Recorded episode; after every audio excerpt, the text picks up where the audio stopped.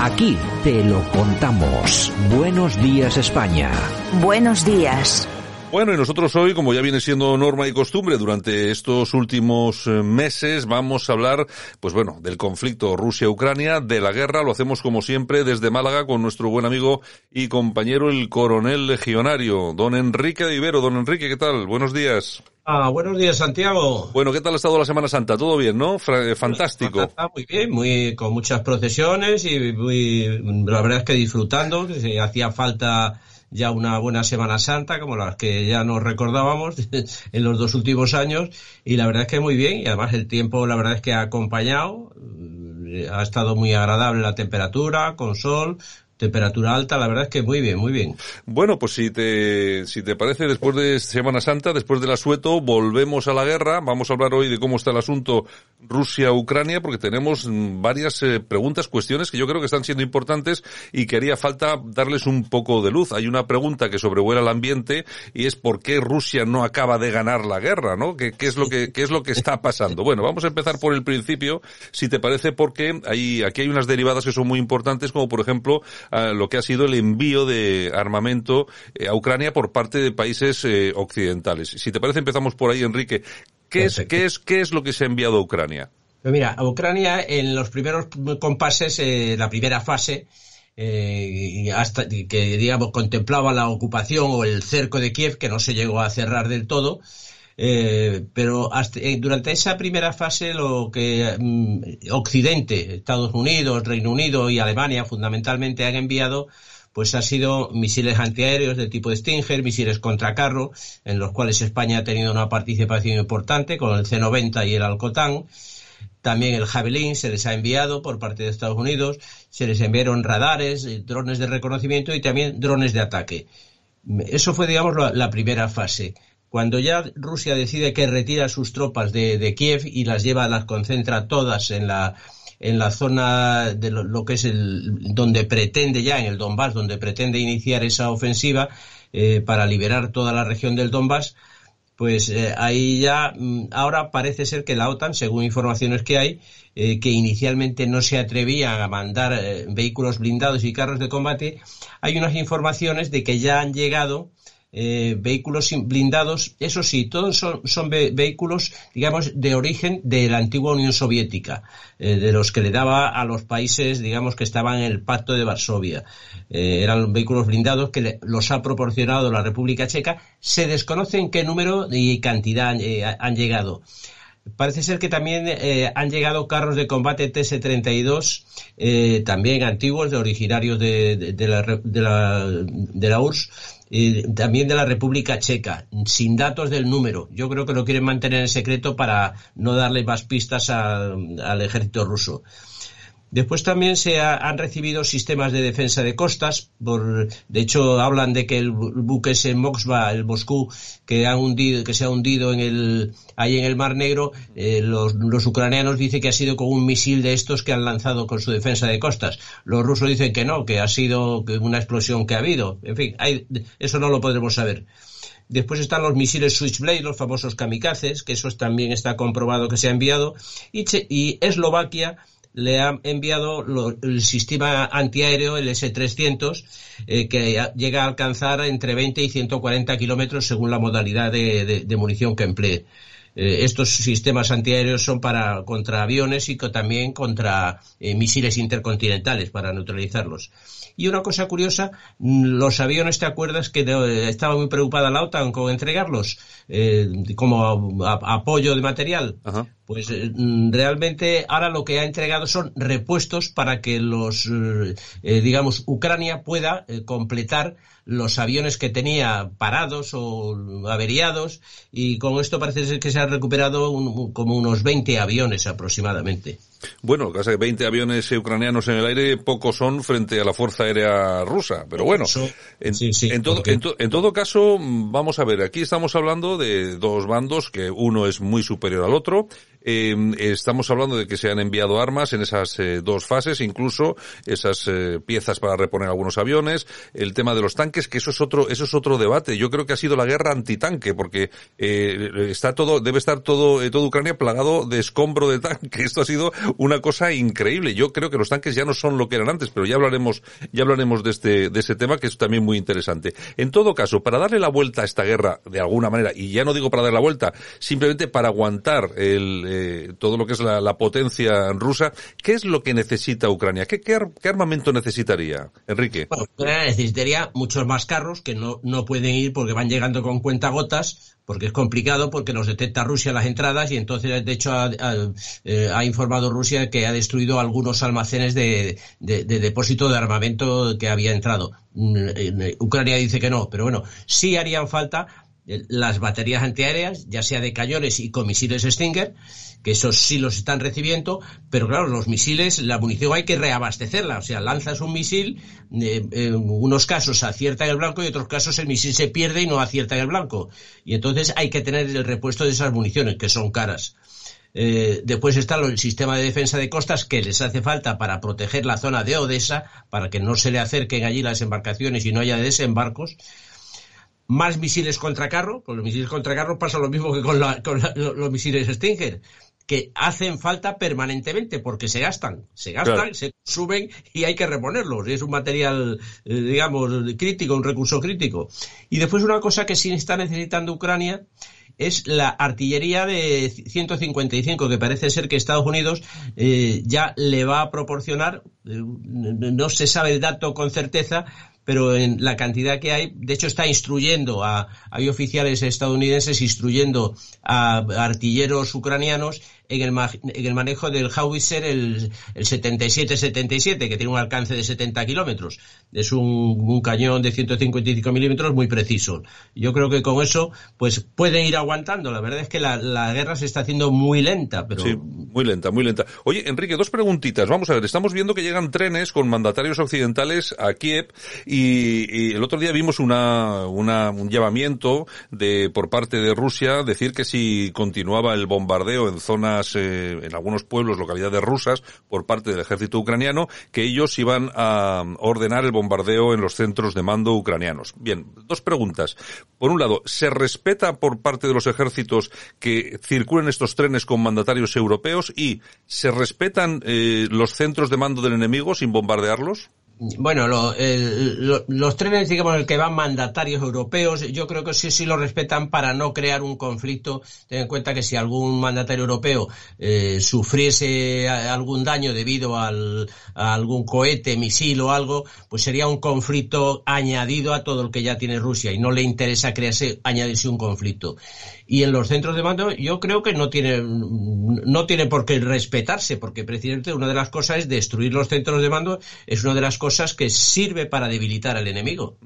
Es lo que yo, es lo que yo pensaba, lo que pasa que yo cuando escuché esas declaraciones, eh me extrañó un poco, sobre todo porque, claro, uno parte de esa base. Si destruye un centro de mando, eh, bueno, pongo eh, en, en, el caos total a lo que es el cuerpo de ejército, por lo tanto. Es, efectivamente. Bueno, eh, vamos a ver, eh, la, la, pregunta por la que habíamos comenzado. ¿Por qué Rusia no gana la guerra? Eh, hay una cosa que está muy clara, Enrique. El ejército ruso es muy superior, eh, tiene eh, las armas son tecnológicamente ahora mismo muy superiores, el ejército a, en, a, nivel numérico es muy superior, pero no acaba de avanzar como todo el mundo desde un principio esperaba, es decir, parece que llega a determinadas zonas y ahí se para, parece ser que el ejército ucraniano sí que aguanta eso ese ese acoso o no sabemos si es que el ejército el ruso tampoco hace más eh, por ir más allá. Eh, realmente qué, qué está pasando, qué problemas tiene el ejército ruso ahí eh, vamos a ver primero lo, lo, lo, que afectaría a lo que es el, el ejército, el ejército, la fuerza terrestre, sí. lo que es el ejército de tierra.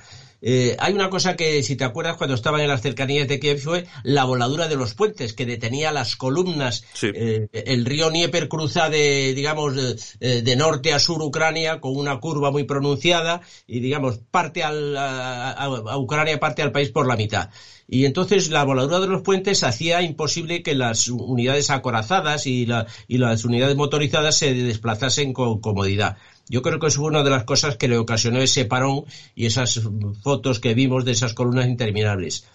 Después otra cosa que ha afectado también es el los vehículos de transporte, la, munición y los abastecimientos, todo se mueve a base de camiones, camiones que hemos visto que no, yo me he fijado que hay camiones que no eran camiones todoterreno, con lo cual tenían un verdadero problema, incluso se veían en algunas ocasiones camiones requisados, camiones civiles. No entiendo cómo el ejército ruso, con la cantidad de material que tiene, que tenga que acudir a la requisa de camiones civiles.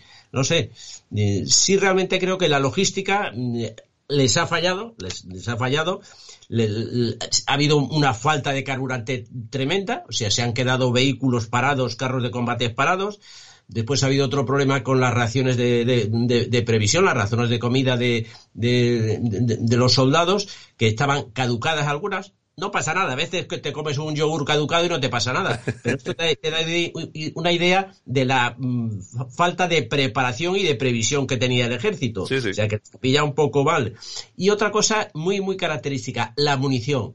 La munición se ha detectado que era antigua. La munición, pasada una serie de años, 10, 15 años, en función de la cartuchería, y cada tipo de munición tiene un tiempo de caducidad, ¿Por qué? Pues porque la pólvora se va pasando, el explosivo que lleva, y puede dejar de funcionar o funcionar defectuosamente. Entonces, la munición que está teniendo en muchos casos es munición anticuada. Y después una cosa que sí es la formación. El ejército ruso, que es un gigante, pero tiene una falta de formación de la tropa.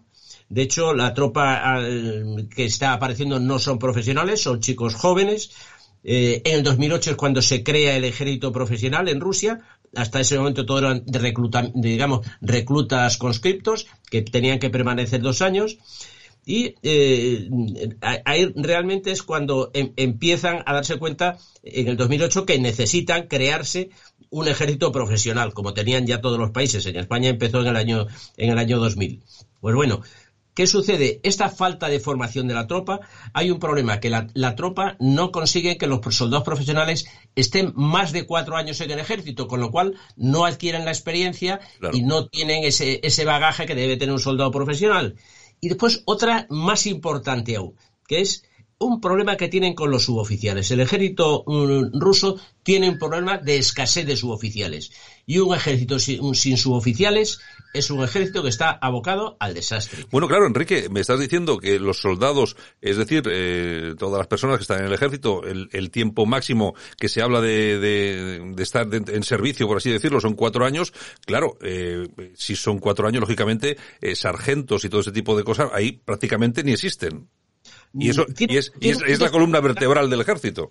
Exactamente. Tú no puedes tener eh, unidades en que el puesto de los sargentos los ocupe un soldado veterano aunque lleve dos años. Mm. No es lo mismo la formación de, un sargento. De hecho, ellos eh, crearon la Academia de Suboficiales en el año 2009. La, la, nuestra, la Academia nuestra de Suboficiales del Ejército, procede del año 72. O sea, la nuestra es mucho más antigua y en cambio ellos no la han creado hasta, vamos, hasta muy reciente. Con lo cual vemos que hay ahí el problema de la escasez de suboficiales y la formación que tienen. Con lo cual hay muchas unidades en las cuales no están los sargentos, les faltan los sargentos y una compañía o un batallón en la que hay una escasez de sargentos, pues no funciona. No funciona y además se pueden producir situaciones de, gente que no quiere combatir, o en fin, todo tipo de, situaciones. Está, está claro que, que los, el cuerpo suboficiales es fundamental, yo creo que es la columna vertebral para, para, que, para, que el ejército pueda, pueda funcionar y bueno, y no te digo ya nada, en combate, en guerra, bueno, donde de verdad se precisa ese tipo de gente ahí. Bueno, ¿qué le pasa a la Fuerza Aérea? Yo creo que funciona un poco mejor, ¿no? Es curioso, sí, pero eh, los pilotos son todos profesionales, con lo cual no hay ningún problema. Pero han tenido un problema con el mantenimiento, yo creo, de, los, aviones. Yo creo que han tenido una mala planificación aérea, no esperaban que eh, encontrarse, aunque inicialmente lo que es la, Fuerza Aérea sí ha conseguido tener el dominio del aire, ¿eh? pero no es tan, ahora mismo ya no es tanto. Ahora mismo, tú fíjate, Rusia tiene del orden de, de, de, de 1.400 eh, eh, cazabombarderos, o sea, que es una, una, más los helicópteros que tenga. Ucrania tiene 55 y si ha recuperado los 20 que tenía, pues pone 70, 75, vamos, es una ridiculez. Yo creo que ha habido una mala planificación y de todas formas le han cogido mucho miedo los pilotos rusos a los misiles Stinger. Los misiles Stinger son de una precisión muy alta y yo creo que eso les obliga a los aviones a volar mucho más alto para hacer los ataques y para lanzar las bombas, con lo cual la precisión pues eh, pierden precisión y pierden eficacia, lógicamente. Bueno, eh, me imagino que habrá otros factores también que hayas detectado, ¿no? De, dentro del ejército ruso. Ahí he estado dándole vueltas y, yo pienso que eh, lo que sí es cierto es que tanto los bandos como los soldados esperaban una guerra mm, corta, esperaban que no hubiese resistencia, hubiese una pequeña resistencia ucraniana y estamos viendo que ahora incluso ahora en la zona del Donbass están ahí batiéndose el cobre los ucranianos la verdad es así. ¿Esto qué provoca? Esto provoca en el ejército ruso pues una, baja de moral, porque claro, ellos esperaban llegar allí y poco menos que un paseo militar.